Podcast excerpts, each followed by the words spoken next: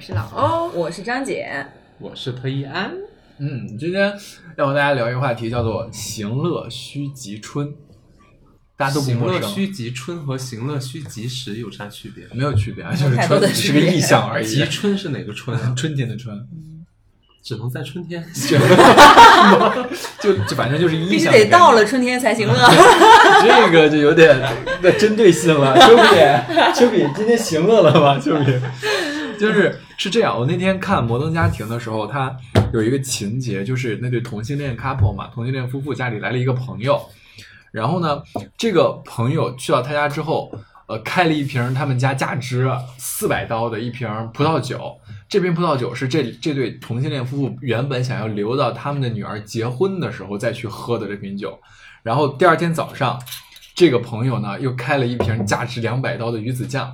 这瓶鱼子酱也是他们打算找一天啊非常享受的周末的清晨，可能我们打配上一点什么好酒好饭啊，大家去享受掉这一小瓶这个鱼子酱。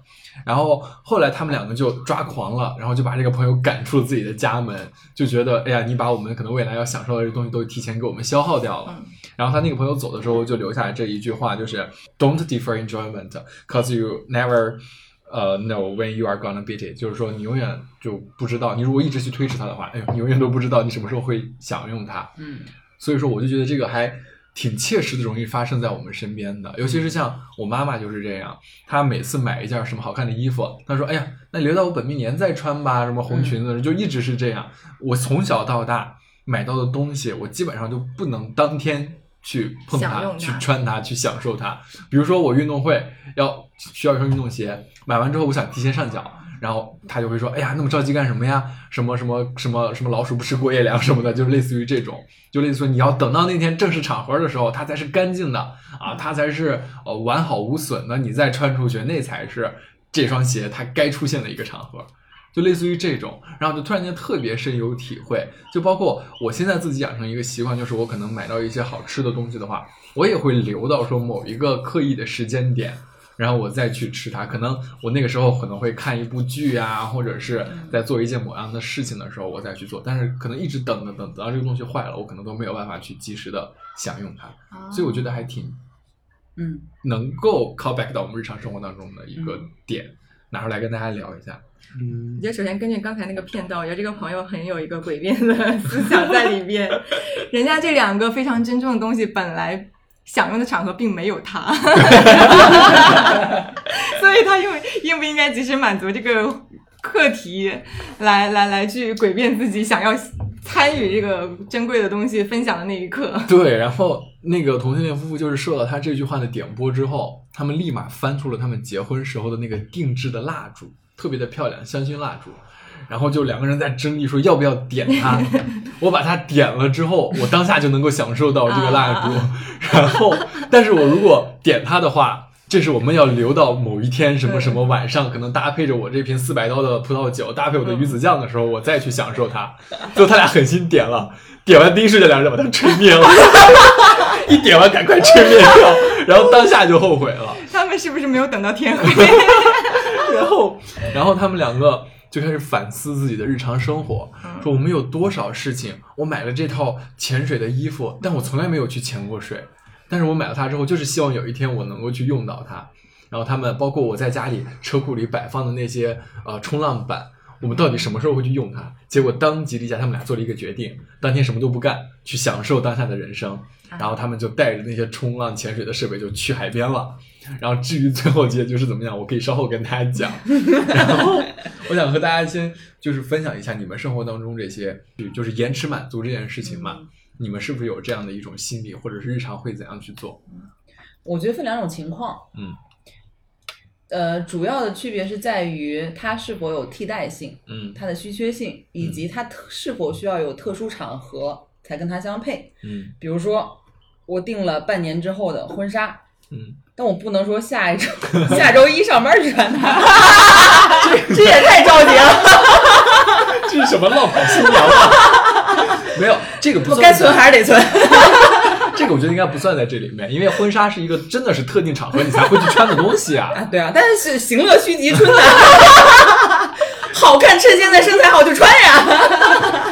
不，我觉得这个是完全两个概念了。其实，嗯，就是。可能日常生活当中的那些嗯。会有嘛，就咱不说婚纱但是这么庞大的对，还有，所以我说这里面涉及到了一个稀缺性，跟它是否有替代价值的问题。嗯。比如说，它刚刚你这个摩登家庭里面那瓶酒，嗯。跟那瓶鱼子酱，嗯。如果它仅仅是价值一千美刀跟跟四百美刀加起来这个价值，然后你可以无限复购的话，嗯，它是有替代性的，对，那就是你心疼不心疼钱的问题，嗯然后你能不能拿出来这笔钱的问题。嗯，但是如果它是绝版的，我可能对待它的方式是不一样的。很显然不一样啊，嗯很显然不是啊，因为他们只是强调了这个东西贵，嗯对，但是没有去强调这个东西其他的一些价值。对对，所以对我而言，就是分这两种可能性。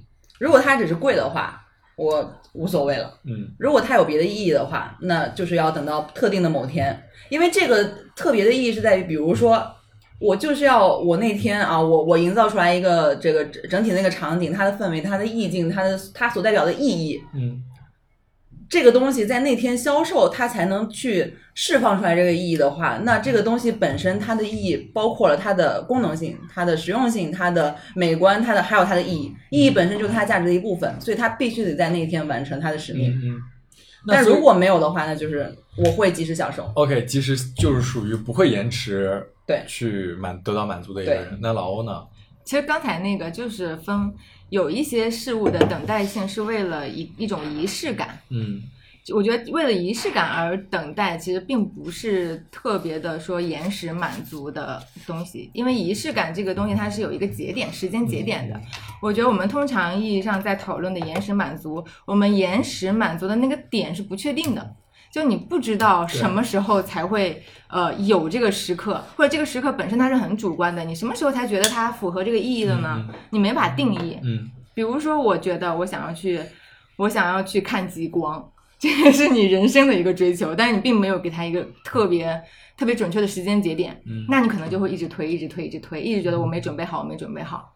但你像比如说我女儿结婚的时候，那她是可能是有一个确定的时间，她终究可能会到来女，儿会结婚吗？这也不一定。可能吧。嗯就但我觉得大概率就是一个可可可可去下时间期限的一个东西。对，那他就是而且我觉得，当他把这瓶酒跟他女儿结婚这件事情联系起来的时候，不管他女儿结不结婚，这瓶酒有了他的使命。嗯嗯，而且有了使有了使命的等待，其实它更有意义。嗯对，就你跟日常我开了一个几几几千美刀的酒，跟我在把它存放了几年，只为了等待这一刻，你享用它的心情也是不一样的。嗯，可以安呢？我是，其实我是觉得我是属于那种一直在想要延时满足，而忘了什么时候才能满足，也不知道什么才叫满足的那种人。问题好大呀！好像我没有听懂这个。就是没满足过。对，一直想要及时满足，但是不知道什么时候才能够说我要享受这件事情，也不知道什么是享受，就是一直在等，那你觉得你我的心在等待。永远在等待。就是你布置好一个完全属于自己的家，你进去享用它的那一刻，你会觉得有仪式感吗？你会觉得这是我的人生的一个很重要的节点吗？其实就是在我一直在向往的，就是有一个房子，然后把它里边按照自己的想法去布置、去设计，对怎么怎么样。但真的实现了这件事情，我内心毫无波澜，甚至就觉得，嗯，也不想说，就觉得也这里也是不属于我的。那如果说给他一点仪式感，比如说我在两年前就存了一瓶香槟，然后我跟我的好友已经约好了某一天我们来做一个暖房的仪式，那在这个仪式上，你会不会就包括气氛的烘托呀、外在的一些感染呀，会让你加强这种感觉？嗯，其实你们不是过年的时候邀请你们去我家，嗯，那个时候就是刚布置的差不多，我也没有一些很强烈的感受，而且我会觉得，比如说我邀请更多的朋友来，然后我们去举办一个暖房的仪式，然后吃饭、开香槟啊这种，我会觉得这件事情是转瞬即逝的，所以它对于我来讲也并没有说很有期待感。嗯嗯嗯，其实我觉得特一安不是那种，呃，会去延迟满足、延迟享受的人。就基本上，当他拥有的那一刻，在那一点，他就已经被满足到了之后，他就不会再有期另外的期待了。嗯，就像他买这双洞洞鞋，当下买的时候特别的开心，穿上脚立马穿上脚，然后出去走，然后就慢慢的就就你没有一个说其他的场合说，哎呀我要不要穿这个鞋？因为我当下立马就穿上了，我就享受到了。嗯，然后这个享受可能直接从当下一刻，然后往后延长，延长到它就一直在没有在。稀释那种感觉。对，就越来越越来越少，越来越少，就逐渐就不重要。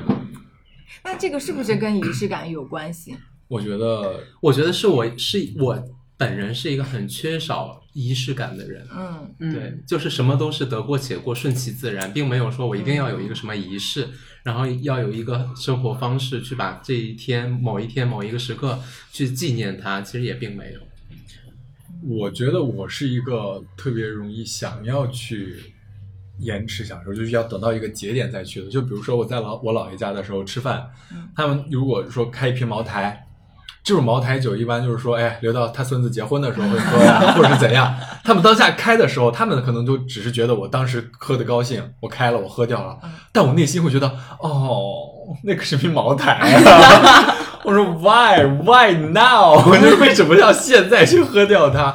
我是有这种遗憾。就有点消减它的仪式感的。对我就是可能内心向往，但你让我自己去做有仪式感的事情，我做不出来，嗯那就会变就觉得，就包括我奶奶家也有一瓶茅台，茅台存了很多年了。那天晚上我爸翻出来看了看，摸了摸，又放回去了，翻潮了。说对，说等到你结婚的时候再喝吧。放回去之后我就知道，哦，my wedding，yeah，enjoy it。我想等到结婚的时候会喝掉它，但谁我又不喝酒，关我屁事啊！我说这瓶茅台其实什么时候喝无所谓，但我就觉得，嗯，赋予了它使命。嗯它在那个地方就是象征着，可能有一天重大事情发生的时候会去喝掉它。嗯但是那天会来吗？不一定。会不会结婚？谁知道？Who knows？就会觉得，嗯，你期待这种感觉，但你又没有办法说你做到说让它成真这件事情，所以就很奇怪。嗯，我分享一个我家里的事儿嗯，就我过年回家的时候，我带了瓶葡萄酒回去，呃 然后呢，我爸从我那包里拿出来之后，拿出来看一看，哦，这个酒是什么什么，直接拧了。当时家里面有几个叔叔说：“哎，你们尝一尝这是新带回来的酒啊。”然后我妈就使眼色，然后开始跟我说：“哎呀，等那些人走了之后，我们晚上看电视的时候，慢慢就着你的芝士喝。”这个时候突然间就被外人喝掉了。的确是这样，而且我姥姥是一个非常非常，呃，不能说喜欢延迟享受吧，就是你把好东西拿到家里去之后，她一定是不吃的，嗯他一定要等到有一天全家聚在一起，他才会去吃这个东西。嗯，我记得我大二过期了是的，我大二的时候买那鲍师傅，那东西不算什么好东西，说实话，我在上海都不想就不会再去吃这些东西了。买了两盒鲍师傅放回家，呃，我是元旦的时候寄回去的，一直留到我过年，中间大概有半个一个月的时间吧。放在窗外没动过，它是那种当下窗外，因为外面冷，冷，外面冷，让别人都看到了。已经报祖师爷了。对，就是我回到家之后，然后我就说，哎呀，都吃完了，我说那个好吃嘛？好吃，再给你们带。然后说，啊，没吃呢，没吃呢，把窗外拿进来，打开啊，每个人掰一块尝一尝。我当时第一瞬间我说，这是我带回来的那一盒，我说还能吃吗？然后没坏没坏，然后掰开放嘴里之后啊是没坏，因为防腐剂加多了，可能的确没坏，味儿也是那么个味儿，就是你会觉得它不新鲜了。还有点冰碴儿。对，它就是就很奇怪。包括我过年带回去，就是寄回去的很多东西，我寄回去的之后，到我回到家，它都还在。我永远不会错过我享受它的那一瞬间，只要我回去之后，它都留着呢。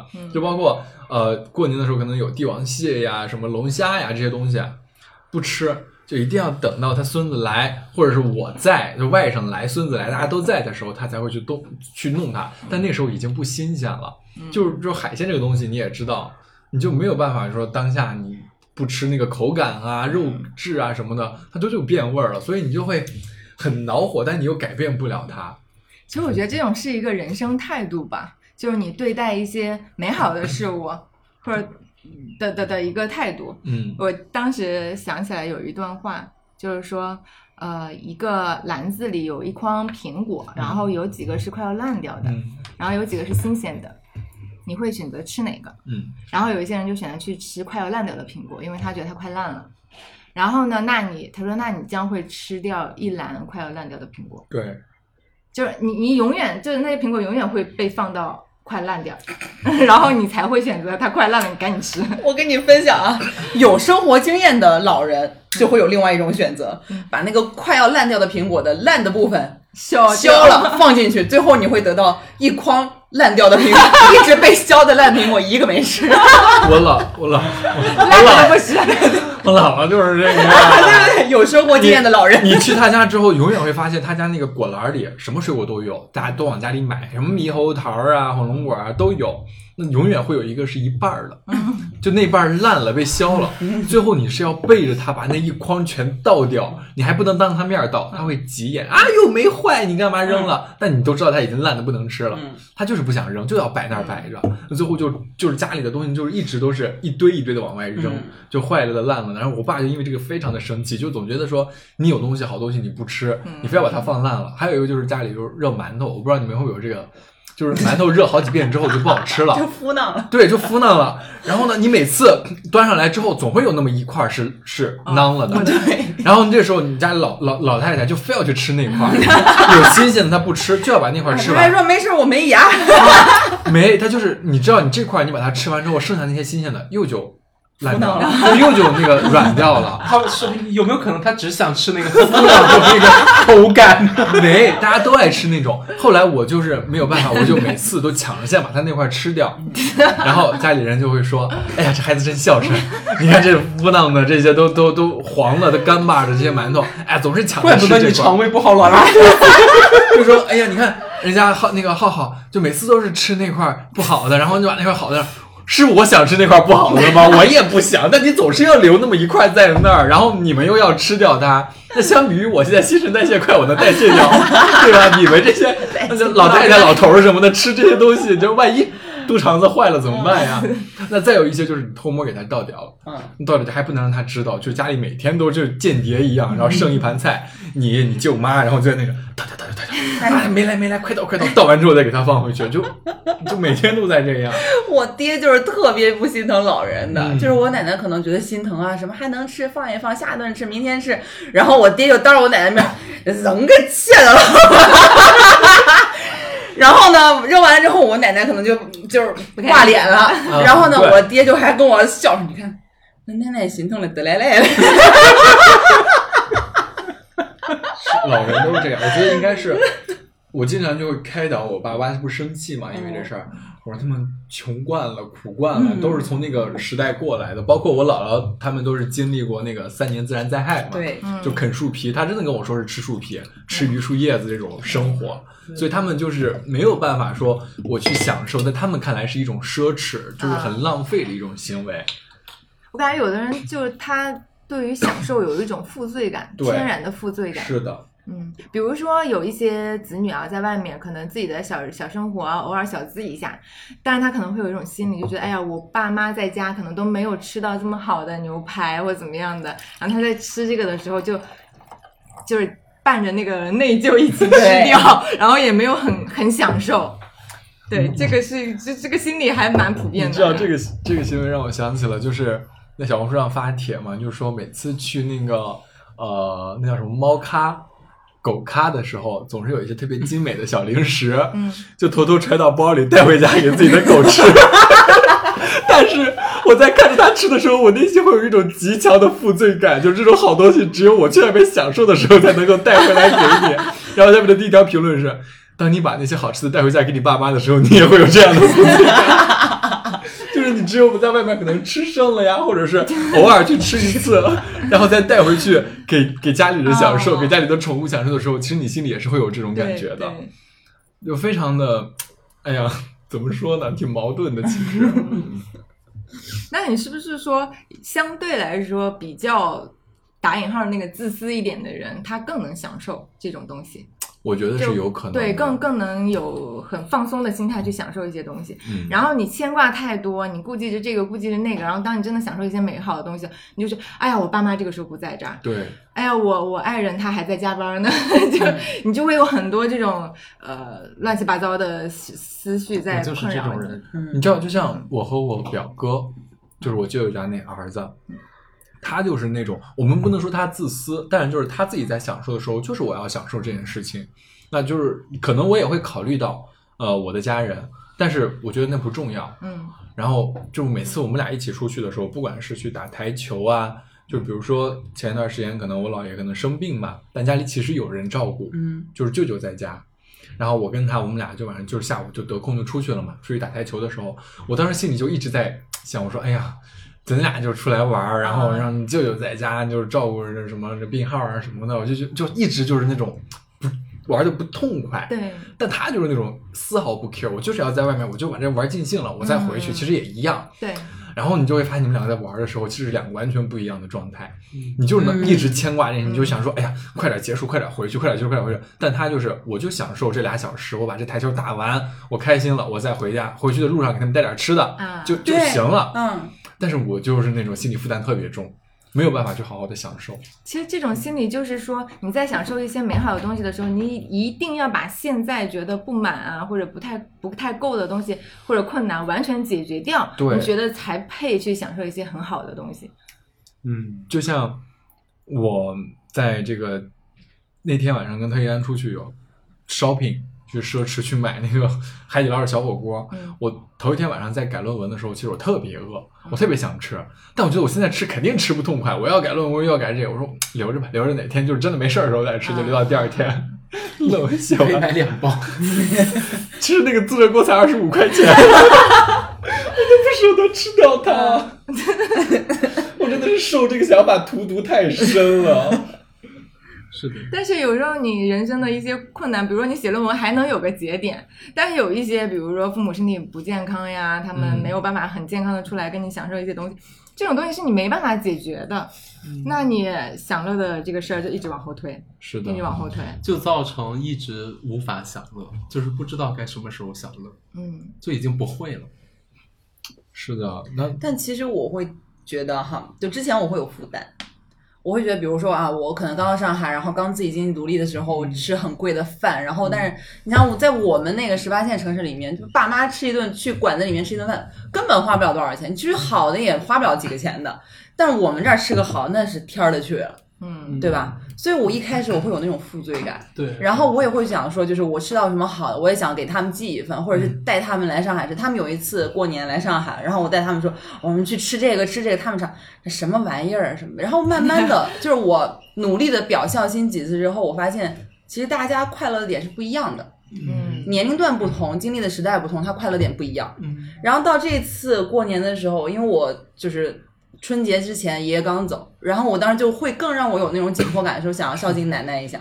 所以我想说，就跟我爸妈说，带带我奶奶来上海，我们过个年，然后带她去迪士尼逛一逛啊，就是逛逛店，吃点好的什么的。其实也不会有很多年真的想了。会去迪士尼吗？就是，然后我奶奶说：“哎呀，我腿脚不利索。”我说：“没关系，我给你买个轮椅。”她说：“哎呀，什么走路、公交都不方便。”我说：“没事儿，你走路不用走，推着轮椅推着你，然后去哪儿我们都打车，没问题的。”她就觉得说，就是，就我好说歹说说了好几次，然后我跟我爸说，后来我爸就跟我悄悄说说说你奶奶不想给别人添麻烦。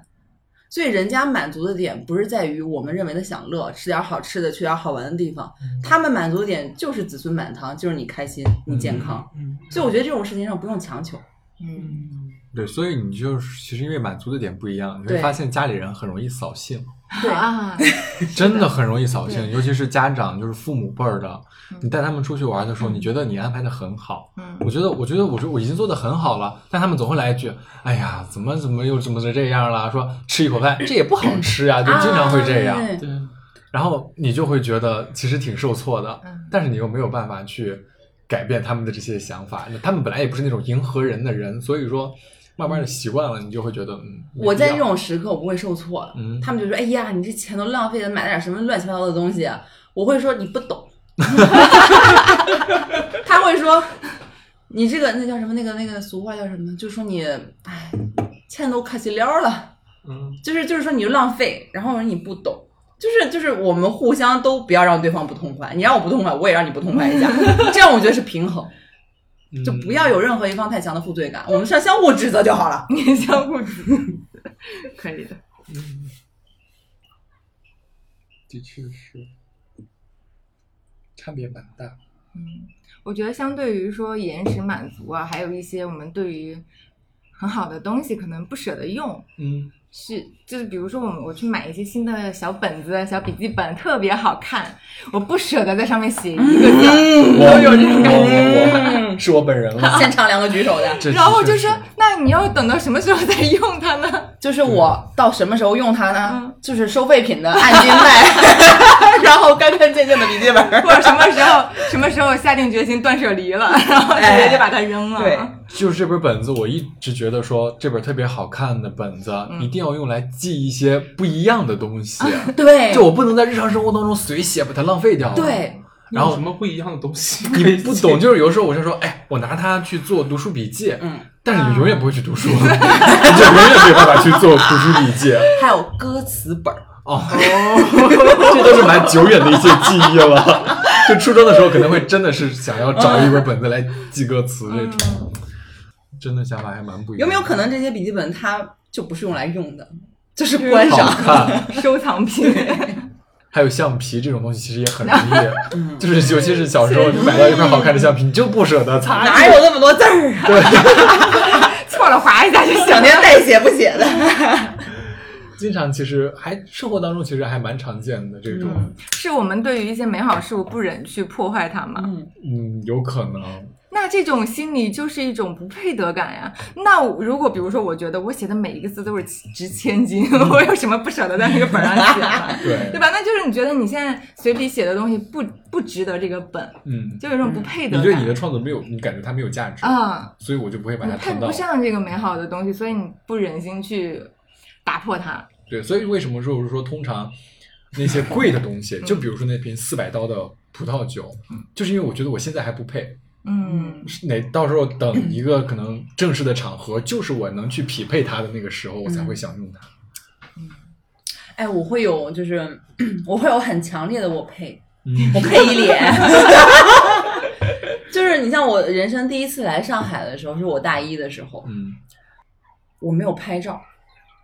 我当时给自己一个信念，就是我将来会来无数次，我会定居到这里的。这个真的是我有时候就是也会有这个想法，嗯就是嗯，就比如说来上海这件事情，我妈特别爱拍照，然后我就会觉得说，我说以后可以常来啊，有什么好拍的？对，嗯，所以说就真的是有的 就是没有常来，然后也没有照片。对，真的是对我妈而言，真的是没有常来，也没有照片，但你就没有办法用你的那个想法去嗯，同化它，对因为你们两个所处的环境，你们的年龄阶段也不一样。对，嗯那我来上海的第一天，我觉得我属于这儿，嗯，啊，但我在这儿待了四年之后，我发现我终究是 容不了这个，终究是容不下我这个上海。或者现在先聊聊大家有没有什么想延时满足的那个满足的东西？比如说你假想一下，你现在有什么没有被满足的，你想要去干嘛干嘛，一直被拖的事情有吗？有啊，太多了。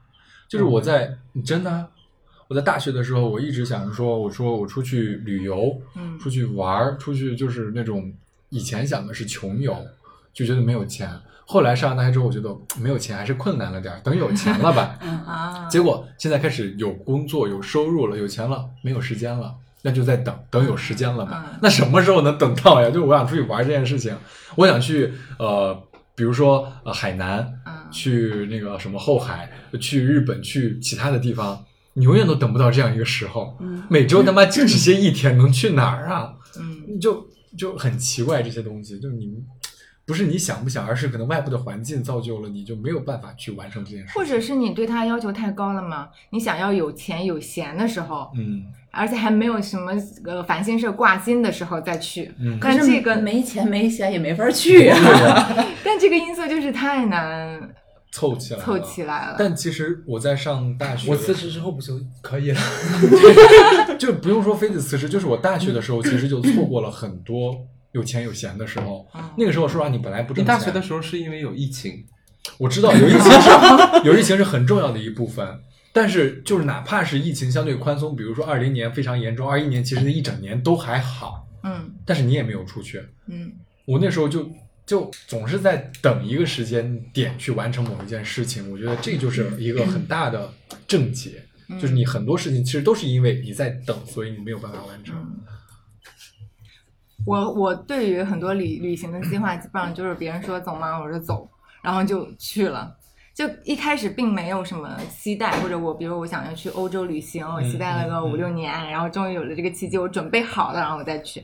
而是说，就当时我在北京也是没有工作，哎，不是没有工作，当时是进组了，要赶一个项目，然后刚好手里有点钱，嗯，然后赶完项目之后也没有很忙。然后我朋友就说，提前半年跟我预约了，说你要不要去？呃，想他想去欧洲旅行嘛，然后但是想找个玩伴。然后我说 OK 啊，因为他本身是做那种旅行博主的，就类似于小红书啊，或者之就去出去拍拍景啊，做做些宣传啊。然后我说 OK 啊，那就去吧。然后他就一手操办买机票呀、订酒店呀什么的，然后就给我发，该付钱的时候我就付，然后就到那个时候就去。然后去了之后也很开心的，就没有想太多，也没有想什么家人啊、朋友啊、各种未未来呀，还会不会有机会呀？就到那了就玩儿，玩完了就回来。然后现在想想，我很难再有那种机会再出去玩个十多天，去欧洲各种城市就去玩。你不是五一要去新疆玩好几 天？就是说出国出国去那么远的地方玩，其实是有的呀。也挺远的，从这里到新疆 不，你知道我要飞好几千公里。我们买新疆的机票，够他妈去欧洲了。对啊，啊。但这个也是，就是他们在群里吆喝说走吗？嗯我说走走呗，然后就去了。其实是有的，嗯，但是我现在我真的不知道我哪还有这种时间，找不出来。辞职的时候，对呀、只有辞职啊。但你嗯辞职的话，你收入肯定就支撑不了了呀。嗯，就是辞之前有一小笔钱的时候，就攒攒够那个 fuck off 基金的时候，对，赶紧的去，因为之后可能就没机会了。对啊，就不知道怎么这钱就花完了，可能。所以就是说小，就回到之前你提过的一个选题嘛，说小时候嗯。你想要一个什么东西，小而不得，困我一生。啊，嗯。对，是，但是更多的是小而不得，就之后就忘了。对，就不得就不得了，对。不得的差点这个嘛。嗯，但是那种快乐，就是等量的快乐，可能你也再也，嗯，你没有办法用那种轻量的代价去弥补。因为场景不一样了。嗯就就我当时说的小而不得，就是我小时候特别想用 iPhone 嘛，嗯没有，家里也不会给你买，嗯嗯然后你自己的钱又不够，嗯我就花了八百还是六百买了一个组装的。啊，iPhone 对，啊，它的这之前也聊过，无论是它的这个 Touch ID 还是它的音量键，所就都其实非常的参差。你晃一晃，那手机嘎啷嘎啷嘎啷嘎啷响。但那个手机我还是用了两年还是三年的，就哪怕它是一个组装的，嗯，我还是会用的很开心嗯。那那个时候我就想要更多，想要 AirPods，想要 iPad，想要那个 MacBook。那后来逐渐都有了。我现在用就是一整套苹果的全家桶，但我一点都觉得就没有什么。而小时候我们去逛超市，就是这也想要，那也想要，就是梦想的，就是有一天我能够在超市里把我所有想要的东西嗯完全买买过来。但是你现在去超市就是完全没有欲望，对看到什么都不想要。但其实你小时候如果有了的话，你也不会，你只是当下开心，你很快就过劲儿了。对，会的。你就像，我妹，我妹现在去超市就是那一排玩具得摸着走，摸着走走，摸着走。就他们不是会挂一些玩具在那儿吗？他就一定要这样用手去搭着每一个玩具去摸一下，然后就都想要，那眼里全都是。就是买给我买给我买给我买给我买。然后当你真的给他买，他是那种在家里就是生活条件好了，他那小手一指小嘴一撅，爸就给他买了。啊，嗯但是家里全部都是他的玩具。就我姥姥家有一个六十平的小房子，哇，那个是当时回迁的时候嘛，就是要的一套小房子，有一个卧室，卧室里堆满了他的各种推车、呃自行车、小滑板、玩具，就真的是堆满了，就留了一条过道在那个卧室里。但你要问他去玩，玩拎出来之后不玩，就永远都就过劲儿了。就当下你给买给他，哇，好开心，谢谢哥哥啊，我我一定会好好怎么怎么样。然后结果当天晚上回去玩完之后就扔了，就丢了，就他就不 care 这件事情了。但其实那种期待的心情是最我可以理解，我真的是可以理解。我当时我我上高中的时候，我那个朋友嘛，楚乔，他当时有一个愿望，就是想要一个烤肠机。哦，好切因为他实啊！他真的巨爱吃，就看到什么美食啊，就就是一个吃货嘛。嗯然后那个眼里燃烧的欲望真的就是抑制不住的。那个他就特别喜欢吃烤肠，嗯但是每次就只能吃一两根。嗯，然后他就当时就非常有一个非常天吃几百根也吃不下吧？他说：“我真的就梦想着有一天自己能有一个烤肠机，想放多少就放多少，自己烤。想吃多久吃多久。，对，这真的是一个很朴实的愿望。呃，但现在你就是说真给他这个答案，没有了完全没有了不会想吃。但是我前段时间想拥有一个烤肠机啊，哦，像我看那个一个综艺叫《毛血旺》，嗯，就是毛、啊那个个毛不易，对毛不易跟那个李雪琴李雪琴还有一只狗，那个他们俩是常驻嘉宾，然后请一些朋友过来做客聊天，嗯 然后他们就有一个烤肠机，就是会约朋友过来进他们厨房做饭啊什么的，很多场景里面那个烤肠机都会出现。然后我就有有一天，呃，那天晚上下班回家我步行，然后看到一个小卖铺里面有那个烤肠机，我买了一个，然后刚烤出烤的裂开的那个，咬一口，哇，好脆啊！哇，爆汁啊！哇，好想拥有啊！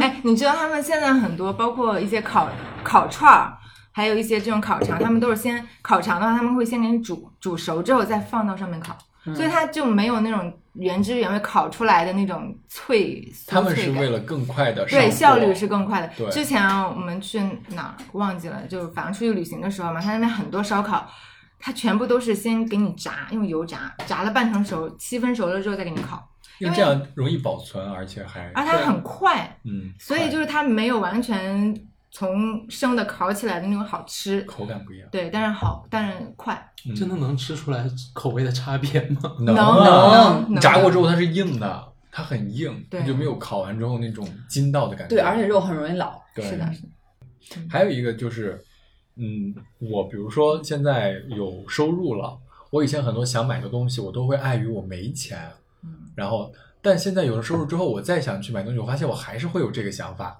我以前不够多，对我以前就会觉得，我说，哎呀，我好想买一双鞋呀。嗯就我看那个博肯，就是一双那个就类似于拖鞋一样那个博肯鞋嘛。嗯我从两年前就一直在看它，那时候没钱，然后那一双鞋大概小一千块钱吧，嗯可能正版的一千多块钱，然后我就去就特别想买它，然后那时候没钱不舍得买，现在有钱了，一个月有收入了，我再去看它的时候，我就觉得也不过如此。我就不是不过如此，我还是很想要，嗯但是我觉得用我的这个工资去买它。它占到了我工资的就大几十分之一吧，嗯我就觉得说，嗯，这么贵啊！就呃，一千块钱嘛，那我一个月收入也就一万多点儿，嗯就是十分之一、十几分之一，也没有大几十分之一。然后我就想说，有必要吗？啊我就会开始考虑这个问题了。你会衡量它的性价比。对，所以说我就在前两天想要买一双新鞋的时候，我纠结来纠结去，选择了一双六十五块钱的飞跃。哎，所以你 体育老师专配。所以当你得到一个东西，你的满足感其实跟你的收入来源是挂钩的。对，就如果比如说你去做手工，就按件儿计费，你可能件儿很多很多，然后你一个月能拿不少钱，但是你每一件儿比如说是一块钱，所以你的价值标准就是几块几块。嗯，啊，你每天在不停的流水线上啊，我一块、两块、三块、四块这样干下来，你再去买一个几千块钱的东西，你就哇，这是我做十几件儿换过来的，你就觉得不值。但如果说你是做投资，你一天啊没干什么，然后这个数字变了，然后你再去买个几千块钱的东西，你没有感觉的，对，你会你会不心疼，然后你就觉得啊纯享受。真的是不一样。你想说我买一双鞋，这可是我在那坐一晚三个小时，叭叭叭叭说完之后我才能想要的东西。对，我说这个就亏了，我说亏了。但是你转念一想啊，你一晚上叭叭叭叭说了三小时，买这件东西，它能用一年，话是这么说呀，但不会是去买的。但是你当有了这个性价，有了这个替代品之后，你想六十五块钱啊跟一千块钱，啊，我多出来这些钱，我能去做更多的事情，你就会想但是它那个鞋的包裹感。还有气密性，还有回弹，我懂，还有价值匹配。我穿这双鞋也是当托穿，但是就是很不舒服。我把那个你看你也说了不舒服不舒服啊，就是还得多穿个厚袜子。啊，那差太多了。但是我还是我我最近买了一个 Balenciaga 的平替啊一双鞋，它那双鞋原价一万零一百嗯块，然后它后面有一个那个高跟嘛对，它看上去是那个对那个悬空的高跟，人家原版是有回弹的，啊我那个悬空，它只是个悬空，当一个高跟鞋来穿，但是那双鞋三百多块。嗯，我只需要它用来增高，跟穿着舒服不需要就得了，我不需要回弹。对 我为什么再花九千多块钱买个回弹呢？就像就像我看那个我回弹的时候不就矮了吗？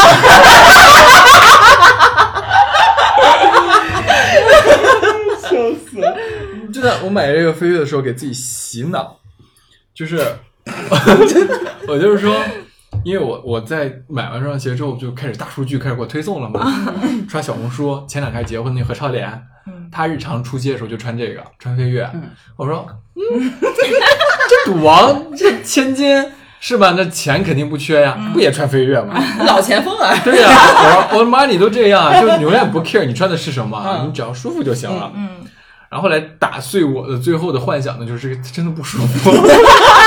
我穿这双鞋的时候，我当托穿，我还以为说当托穿肯定还好，嗯，但是它滑，然后呢，你拎起脚来的时候，它就会往下出溜，你就得用你的脚掌去勾它。对你走久了之后，你这个脚掌、那个脚背、脚心儿累的。对，那个脚筋很累，我也有当托穿的那个那个什么溶解鞋，哦那双咱们俩一样，那个那个。那个帆布鞋，黑白那个帆布鞋哦，当托穿那个帆布鞋，你就得抓地，然后抓地，你就是脚尖这两根筋很累，很酸的，对。很酸的，那种说然后拖拖，就是你你走路的时候，你的步伐一定要紧跟着鞋的惯性，是的，是的。我为了解决这个方法，我把鞋带拆下来，绑在脚腕上，绑在脚腕上穿还是不舒服，然后不是就崩溃了吗？我就开始找，我说何超莲都能穿，他脚筋酸不酸？我就开始考虑这个问题。后来我就去网上查，我说啊、人家何超莲穿的是什么法版的，法国版飞跃。我就去找这个法国版的飞跃，然后就跟淘宝的这个国产飞跃做对比，我说是不一样，人家的跟脚，不是跟脚，它整个版型设计的都不一样。法国版飞跃修脚就是修身嘛修脚包裹性强，而且它肯定穿着舒服，显脚小显好看。嗯，我这国产版头太大了，当然掉呀！我就开始就你知道，你就做完这个攻略之后，我就开始搜法国版的那个飞跃，买不到，嗯，就国内真的是买不到，现在要去法国买，认命啊！比贵最稀缺的就是买不到。对呀、嗯，你就没有办法呀，你就改造呀，勒紧点儿，就把那鞋带穿紧点儿，绷起来，裹脚的也挺强的。我记得当时我买过一双拖鞋，也是巨不跟脚，嗯。然后巨搞笑的是，有一次我坐坐出租车嘛，然后我打开车车门准备上车，一只脚已经收进来了，鞋在外面，然后赶紧的就是把那腰去够那个鞋，巨尴尬。真的是有些东西哈，哎，一分价钱一分货嘛，只能说。那这个就是。聊到了，就是跟延迟满足相对应的就是消费降级。你有没有为了说我现在能稍微享受到一点，然后我为了就是大概模拟这个感受，然后去消费降级？我想起来一个，就是当时跟嗯、就是搬家嘛，嗯，就是买那个鞋盒，现在不是不流行买鞋柜儿嘛，就那亚克力鞋盒堆起来，就你在我们家看到的那个，嗯人家正儿八经的亚克力是它的盖儿跟它的盒儿全是亚克力的，嗯就是很有型儿，压不弯，也不会不容易坏。然后呢，特别贵，你就只好去买那个平贴，也是亚克力。买回来之后，就是旁边全是塑料的，嗯，你用久了之后，它就会弯，它有一个弧度。嗯，对而且那盖儿噼里啪啦，现在家里掉的到处都是，你就找不到那个完整的盖儿完好无缺的镶在上面，然后上面放点香水儿，那个盒儿一下子弧度就下来了。这不就是我们的拼夕夕生活吗？对呀、就是你就哎呀，怎么说呢？这真的是不一样。可以，啊，之前就是我，我之前嘛，就是总是在家里面想要这个想要那个呀，然后提提一些要求，这个不满那个不满，我妈就经常跟我讲一句话：现在是将就，不是你讲究的时候。然后，所以这个话就是我觉得反映了很多人的就生活态度呀，常态，常态，就是很多人就觉得现在生活将就将就就好了，还没有到讲究的那个时刻。但你什么时候才能讲究呢？是啊，可能可能那个啥，财务自由的时候就可以讲究了吧？或者就是你不觉得你在将就，嗯，嗯，那你就是嗯把自己的转念就好了。嗯，对，就像你说去买这种，嗯，咱刚刚说的那种老前锋，嗯嗯就是平替，大家都穿的很舒服啊，就是不追求名牌什么的。我现在去享受它，都是因为我觉得那些老钱也会这样，嗯所以我才会这样去做，而不是我真的成为了老钱，我去这样做，是有一个心理的依托的。就他们也这样做，那我这样做，就是其实你还是跟他们不一样。你就把那个磨脚的痛感转化为爽感。对啊，我九千块钱不需要买回弹。嗯，还是不一哎样，那如果我提出一个问题啊，如果说你这一辈子你已经告诉你了，比如说你这一辈子到了八十岁，你也没有办法享受财富自由，那如果告诉了你这样一个既定的结果，你会不会改变现在的的生活态度？比如我都已经知道我从我不可能有那种理想状态了，那我现在是不是多享受一点是一点？我我先表态吧，嗯第一，我觉得我现在贴底生活；第二，我觉得我也没有让自己苦着。嗯嗯，就是我认为我现在生活状态跟消费都是处于一种很平衡跟怡然自得的状态，也没有太多的妄求，对，嗯，那就是比较自洽吧。我会，但是八十岁太久，就是这个钱什么时候能挣到啊？就是你就，因为我现在经常是不会跟张姐有这样的想法的，嗯我就会觉得还不够，啊因为我想要买的东西，我没有办法说直接就去拿拿走它，嗯我还是会有很多顾虑。那我觉得这个就不算是被满足了。我要说一句难听的话，就是以一个过来人的 姿姿态在讲。我刚毕业的时候，前一两年，我甚至是在报复性的买衣服，每周都要逛街每周都要买衣服，因为我觉得我好需要衣服，我好好多想买的衣服都没有买。买了一两年之后，那个欲望释放了，之后就没有那么需要了。就是那个什么嘛，我们之前聊奢侈品没聊成那次，不是提到一个蓄水池嘛？嗯就是你如果里面一直没有水的话，你就是想去注满它。对但当它有一次满过了之后，你可能就觉得无所谓了。对，嗯体验过就 OK 了。嗯嗯，因为我们现在为什么延迟满足，是因为我们对未来有期待。嗯。你觉得你会有那么一天，我能享受到，但现在就告诉你享受不到，对。就是没有那个理想状态，永远达不到，你会不会改变现在的态度？就我前一段时间，就很久之前看了一个电影，嗯。呃，一个呃黑人的呃老阿姨，嗯。她一直是勤勤恳恳给人家打工，然后就赚钱攒钱，赚钱攒钱，然后后来有一天她知道她自己得了绝症，嗯。他就决定我要去消费，而且我一定要享受到都是最好的。他又去坐，去选飞，就是去坐飞机出国玩儿，然后去呃住最贵的、最豪华的酒店，然后在这一系列这途中，他遇到了很多人，那大家都被他的这种出手的阔绰给感，就是震惊到了，就觉得他肯定是个大人物。他要不然他为什么花钱花的这么痛快？那说升舱就升舱啊，说住那个总统包就住总统包，在宴会上想吃什么都是就直接吃最贵的、最好的，然后就感觉不差钱，嗯然后就很多富人过来巴结他，嗯就攀援嘛，跟他聊天啊、闲聊什么什么，最后被人最后被人揭穿了，说他其实就是一个打工的啊，然后呃出来装阔的，然后很但是他不知道他有这个绝症在身上，然后他就坐在那个窗那个叫什么天台上吧，然后因为结识了一个很有钱的男人，然后就在聊天就说这个事儿，然后他就说啊他得了绝症，所以要去消耗掉这笔钱。这个时候突然戏剧的特别戏剧性的一幕，就是一个人冲进来说啊，你的那个体检报告是怎么怎么假的假的啊，你还有怎么怎么可以怎样？但他这时候其实已经把钱花差不多了，但是他这一整趟的行程改变了他的想法，他就觉得我不要为钱卖命了。然后他就回去就做自己想做的事情，和喜欢的人在一起，开了一家什么面包店还是饭馆的，然后收入也变好了，生活也变好了，就一整个特别理想化的一个 ending。嗯这就是刚刚其实老欧提到的那种，我知道自己可能大限将至，我要去消耗它，去挥霍它，但是它带来的另外一个结果就是反转过了嘛，嗯，就是对，那这个就又延伸到一个问题，就跟我们上期呃所聊的嘛，就是你的眼界开不开阔，就是你的人生中会会会进来多少好运。就当你去享受美好的东西的时候，你可能会更有增大概率去遇到好的事情。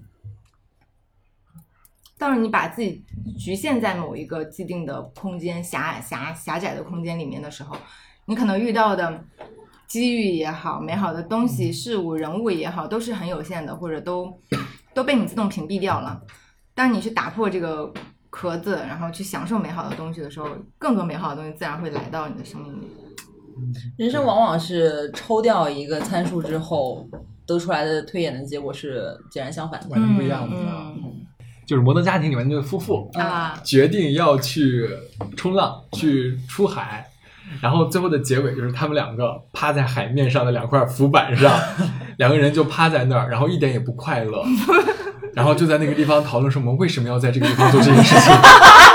我今天我推掉了我本来能让我赚钱的工作，然后那个 Ken 说，我今天本来应该陪我的女儿的，但是我们俩现在飘在这块板上，然后感觉自己的这个脚底下有鲨鱼时不时的就掠过，然后两个人在边惊呼，然后就边往岸边滑，这个过程当中结结束了他们这个极顺的行了。最后他们得出来的结论就是，我们没有必要去为了享受而享受嗯，有些东西都是顺其自然的事情，到了那一点。